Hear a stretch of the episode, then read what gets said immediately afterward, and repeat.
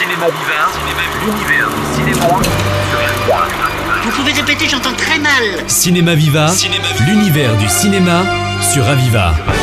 Cinéma Viva, spéciale 76e édition du Festival de Cannes. De retour après une semaine d'immersion, nous avons vu plus d'une vingtaine de films. Alors cette année, une riche édition avec des films dans l'air du temps, où il est souvent question de sexe et de mort, un thème favori du cinéma, comme le montrait Jean-Luc Godard dans ses histoires du cinéma. Jean-Luc Godard qui a fait l'objet d'un hommage, un documentaire de Frédéric Bonneau que nous avons rencontré, directeur de la Cinémathèque française. Nous parle de son amour de Jean-Luc Godard. Et aussi un montage des carnets de collage du projet inachevé Drôle de guerre. Et pour le grand public, la restauration en 4K du mépris qui ressort avec Carlotta au cinéma depuis ce mercredi 24 mai. Voilà. Alors le cinéma est en bonne forme, même si l'exception culturelle semble remise en cause par un récent rapport sénatorial qui parle d'un secteur trop gâté et de la nécessité de rentabilité des œuvres. Euh, cette rentabilité a été dénoncée par Justine Triet, réalisatrice très engagée depuis la bataille de Solferino, Palme d'or pour Anatomie d'une chute, et elle a bien entendu fustigé la politique d'un gouvernement sourd aux revendications sociales du peuple. Voilà. Alors, Anatomie d'une chute est un film qui revisite le film de procès et la crise d'un couple. Donc nous ne l'avons pas vu, mais euh, on devine que c'est quand même quelque chose de, questionnant et de d'assez intéressant avec un personnage de chien un peu mystérieux, un enfant aveugle. Euh, voilà, le film va sortir euh, au mois d'août, le 28. Donc allez vous faire votre avis. Euh, retour sur quelques films qui nous ont marqués. Alors, des films qui constituent, comme le préconisait Godard, des formes qui pensent. Alors, une des premières façons de penser le cinéma, c'est de se questionner sur son essence et son avenir. C'est ce que fait un documentaire hors compétition qui s'appelle euh, Chambre 999. Alors, c'est un documentaire de Lumna Playost, documentaire qui fait écho à Chambre 666, réalisé par Wim Wenders en 1982. Donc 40 ans plus tard, un dispositif est mis en place pour qu'une trentaine de cinéastes répondent à la question le cinéma est-il un langage en train de se perdre, un art qui va mourir? Donc nous avons les avis de James Gray, Rebecca Zlotowski, Claire Denis, jusqu'à Alice Rohrwacher et Asghar Farhadi et j'en passe. Wim Wenders, qui était à l'initiative du projet, revient pour ouvrir le documentaire.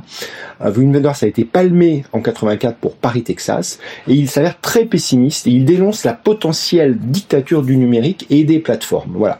Il revient en compétition pour Perfect Days. Perfect Days a obtenu le prix du jury œcuménique, tandis que son interprète, Koji Yakusho, reçoit le prix de l'interprétation masculine, un film qui sortira en novembre, qui montre comment derrière des gestes du quotidien, il peut y avoir une philosophie de vie, une forme de spiritualité. On n'est pas loin du dernier homme de Dreyer. On est sur quelque chose qui recherche la beauté dans le quotidien, donc à ne pas louper. Alors, en voyant un certain nombre de films dont je vais vous parler, on se rend compte que le cinéma est toujours un langage innovant qui peut nous amener effectivement à réfléchir sur l'état du monde et aussi à, à voir au-delà de cet état du monde, rentrer dans un autre monde. Alors, le Grand Prix euh, Zone of Interest euh, nous a laissé un peu perplexe, mais il faut quand même le signaler. C'est un film de Jonathan Glazer qu'on n'avait pas vu depuis Perfect Skin il y a dix ans. C'est un film assez radical, alors adapté d'une nouvelle de Martin Amis qui est décédé le lendemain de la présentation du film à Cannes. On peut dire que c'est l'histoire de la vie quotidienne de Rudolf Hess, qui essaie de construire une vie de couple harmonieuse dans une jolie petite maison à deux pas de Auschwitz. Hein, la zone Est, c'était la zone qui entourait euh, ce camp de la mort, qui va rester hors champ. Le dispositif de Glazer est de mettre une dizaine de caméras et de laisser ces comédiens finalement vivre une vie quotidienne Bon, bien entendu, il dénonce la banalité du mal. Euh, la fin est assez surprenante et la place de la musique convoque l'horreur invisible. Toutefois, on peut saluer un travail de mémoire très utile. La forme va faire débat et reste pour moi un peu trop conceptuelle et abstraite. Le court métrage, qui est vraiment l'école du cinéma, est vraiment présent à Cannes. Alors dès qu'on rentre à Cannes, on rentre au marché du film et on voit le Short Film Corner qui propose une banque de données de court métrage qu'on peut consulter. Et l'agent du court métrage est présente. Elle fête ses 40 ans et nous avons rencontré sa déléguée générale Amélie Châtelain. La Palme d'Or concerne aussi le court métrage. Donc nous avons un film d'animation 27 de Flora Anna Bouddha, qui est un trip halluciné sur une jeune femme paumée, Alice, en quête d'elle-même, en quête de sa sexualité et de trouver une place dans sa vie. Et un accident de vélo en état d'ébriété va l'amener à reconsidérer tout cela. On a pu voir euh, en séance de presse, à notre arrivée, euh, un film d'animation aussi, qui est passé au cinéma de la plage, s'appelle Mars Express, de Jérémy Perrin. Alors, un, un, essai intéressant pour parler effectivement du futur de l'humanité, du monde des hackers, euh, de la question du transhumanisme et de la robotique. On n'est toutefois pas convaincu par ce scénario euh, qui essaie de nous faire ressentir de la partie pour des machines, ça marche pas bien avec moi. Mais le film euh, est quand même intéressant parce qu'il y a très peu de films de genre en France, donc il faut lui donner sa chance et aller le voir en salle. Pas de date pour le moment. Alors, pour découvrir le cinéma de demain à travers les courts-métrages, nous avons depuis 1998, à l'initiative de Gilles Jacob, la Ciné Fondation, la tête chercheuse du festival, qui euh, effectivement a un jury propre et le premier prix a été décerné au court-métrage de Marlène Emily Lingstad pour Norwegian Offspring, qui va raconter la vie d'un homme obsédé par des théories sur la représentation masculine et un peu bridé par le féminisme agressif de certaines norvégiennes. Et ce jeune homme euh, qui rentre dans l'âge adulte euh, se pose la question d'avoir une descendance au moment où il rompt le contact avec sa maman. Donc un film euh, intéressant sur les rapports entre masculin et féminin, très à la mode en ce moment. Alors, parmi les premiers films, on a euh, une distinction spécifique, la caméra d'or, donc qui est créée en 78, où le jury, présidé par Anaïs de Moustier, va d'un toutes les sélections, regarder les premiers films et donne un prix. Donc là, le prix a été donné à un film de la quinzaine des réalisateurs, L'arbre au papillon de Tien Han Pam, un réalisateur et scénariste vietnamien, qui nous parle de deuil, de monde des esprits et de la question de la présence de la spiritualité dans la nature et aussi bien entendu du sens de la vie et du deuil. Voilà, un film qui dure trois heures mais qui est un véritable petit bijou de cinéma.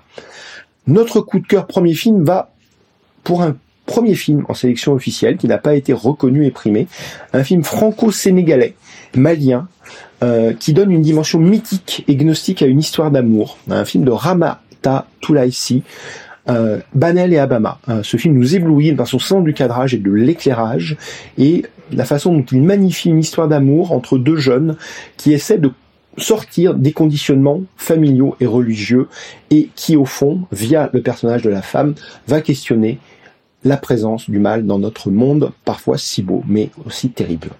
Le palmarès euh, fait place nette. Hein. Euh, tous les anciens cinéastes, Wenders, Bellocchio, Anderson ne sont pas palmés, sauf Aki Kaurismäki, qui revient. Aki Kaurismäki reçoit euh, le prix, le Grand Prix hein, pour les, les feuilles mortes. Dernier opus sur l'amour en milieu ouvrier entre personnages un peu losers, décalés et parfois alcoolique comme le réalisateur qui apparemment s'est bien soigné mais nous a montré une montée des marches quelque peu cocasse à la Jacques Tati.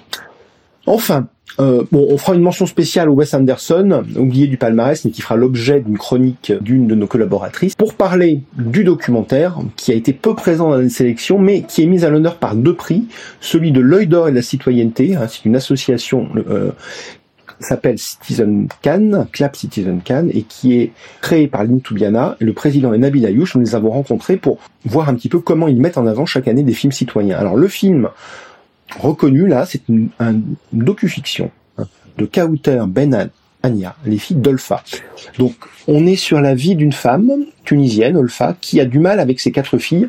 Deux de ses aînés ont disparu et la réalisatrice, pour combler leur absence, convoque deux actrices professionnelles et se rejoue là toute l'histoire et la tragédie familiale, où il est question bien entendu de généalogie, de radicalité et de problèmes d'intégration du féminin dans une société patriarcale. Donc un film intéressant qui peut être l'objet de débats. Au final, une riche année, hein, Cannes 2023. Euh, le festival retrouve sa fréquentation d'avant le Covid avec près de 14 000 accrédités au marché du film, plus de 120 pays représentés, dont l'Asie qui est en force, à tel point que dans le film non palmé de Nani Moretti, les Coréens sauvent le réalisateur qui euh, refusait de se vendre à Netflix.